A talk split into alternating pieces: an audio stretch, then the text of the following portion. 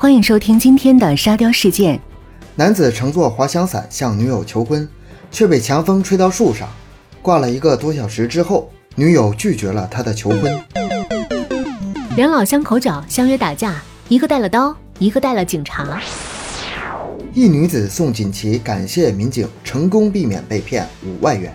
第二天报警，又被骗十四万。男子账户突然多了五十万，吓得报警。警察回答：“钱就是你的，你五年前的拆迁补偿款到账了。”广场舞男伴变心，只和别人跳舞。大妈贴纸条辱骂小三被拘。十三岁女孩手游打不赢，竟短信报警求助。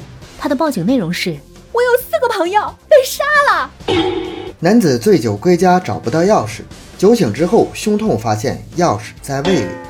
英国马拉松仅一人完成比赛，第二名带着五千人跑错路。